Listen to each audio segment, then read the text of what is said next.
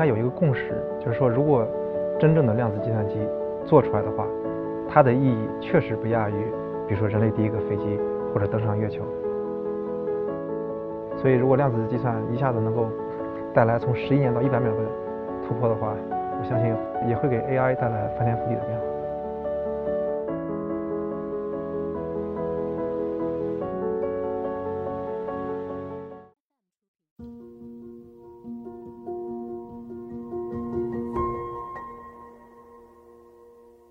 大家好，我叫张浩，呃，我研究的学科方向其实呃是属于物理学里边的凝聚态物理学。什么是凝聚态呢？凝聚态就是大家知道固体、液体是吧？所有这些分子它们凝聚到一块的东西。然后我做的是凝聚态里面的实验，具体在这个凝聚态方向里面更小的一个方向，如果说专业点就叫就叫做介观物理，就介于宏观和微观之间的这样的这样的一个物理。然后，因为我是做实验的，然后我们是做，比如说微纳米级的器件加工和数据测量，所以我们的一个主要的应用，呃，所要用到的技术，其实和现在的比如说芯片做芯片的技术其实是高度重合的。因为我们研究量子量子科学，所以我们想做的是下一代的量子芯片，就是所谓的量子计算机。大家可能听太多量子计算这个词儿了，呃，量子计算到底比计算计算机强在什么地方？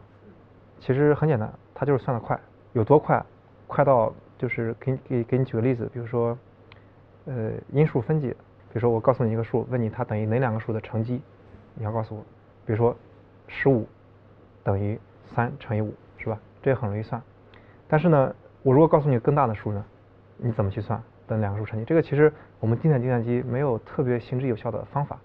我们的方法是什么？就是猜，就是不停的试。我们从最小的数开始，二、三、五、七，是吧？然后试它能不能被这个数整除，是不行的话再试下一个，试下一个，这样其实算的速度非常非常慢。举个例子，比如说，呃，一个有一千零二十四比特长度的一个一个整数，我扔给你，然后问你说它等于哪两个数的乘积？最快的经典计算机去算这个这个这个这个问题，它大概要花十亿年的时间，宇宙长的时间才能解解决。然后量子计算机呢，如果能做出来的话，用量子的算法去算这个问题，一百秒。就是说，我们算有多快，从十亿年的尺度缩到一百秒的尺度，那十亿年的时候基本上就是不能算，就是称为不可算的问题。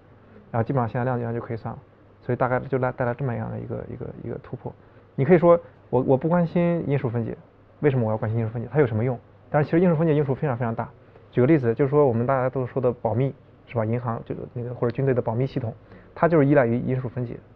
比如说，呃，我想告诉你一个数。但是呢，我不想让其他人知道，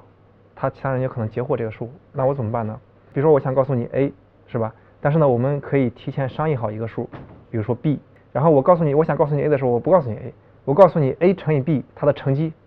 我甚至可以把这个乘积向全世界宣布，所有人都知道这乘积是多少。但是因为它太大了，你要想用计算机来计算的话，你要花十亿年，不可能算。但是因为呢，我们提前商量商量好这个数 b，只有我和你知道。然后我告诉你这个它乘积以后，你立刻用这个乘积去除以我们提前商量好的这个 b，就可以得到 a。所以这样的话，它的它的保密系统就会那个那个非常好。这个量子计算机给我们保密系统带来一个巨大的改变。以前十亿年不可算的问题，我们现在一百秒就能算出来。这也是之前就是说的，如果量子计算机做出来的话，我们的经典计算机的保密系统全都要更换，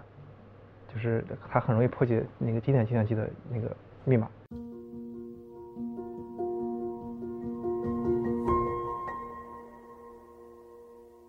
应该有一个共识，就是说，如果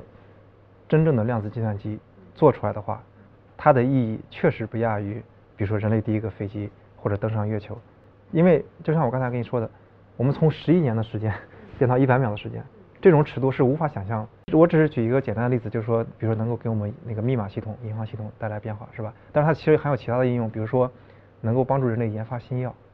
像我们量子计算机，我们可能认为我们现在计算能力已经非常非常快了，但是呢？其实我想告诉大家，在各行各业，我们的现在计算机永远无法满足我们的需求。比如说，我们做物理研究，很多问题我们都需要用近似去做，我们也不知道我们做的这些近似的假设是不是对的。为什么呢？因为我们无法精确的去计，不精确去计计算的话，需要的计算量太大了。所以这时候，如果量子计算能帮忙的话，比如说，如果能帮我们预言一两种新的药物，能够有效的治疗癌症，我觉得光这一项应用就足以彻底变革我们整个人类的社会。所以就是从另一个角度，为什么量子计算机做得快，就是因为薛定谔的猫，就是说它可以同时去做两件事情。像我们经典计算机是怎么做一个计算？我们把一个任务拆分成很多小任务，然后我先算一个任务，算完以后算第二个，就是一个一个的计算。量子计算机呢，你可以产生一个叠加态，你把这些同时计算过去。这是一个形象的理解，就是说为什么量子计算机做得快，就是因为薛定谔的猫的叠加态，还有量子纠缠这些概念。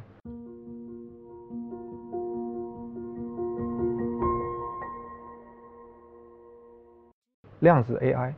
就是这个一个交叉的学科。关于人工智能，当然我也有一些了解，但是仅限于科普层面或者可能读几几篇文章而已，所以那个并不是我的舒适区。就是说我对于 AI 了解不是很多，但是呢，大概我能想象出来，就是说量子计算它算得快，因为 AI 对算力也是有非常大的需求，也许能够帮助 AI 形成一个就是就是一加一大于二的一个效应。所以如果量子计算一下子能够带来从十一年到一百秒的突破的话，我相信会也会会也会给 AI 带来翻天覆地的变化。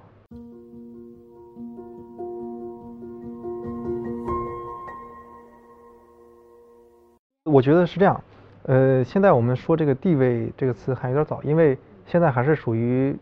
拓扑量计算真正严肃的发展，也就是近十年的事情。就它现在还处于一个萌芽阶段，还没有形成所谓的代差，就是说我们和国外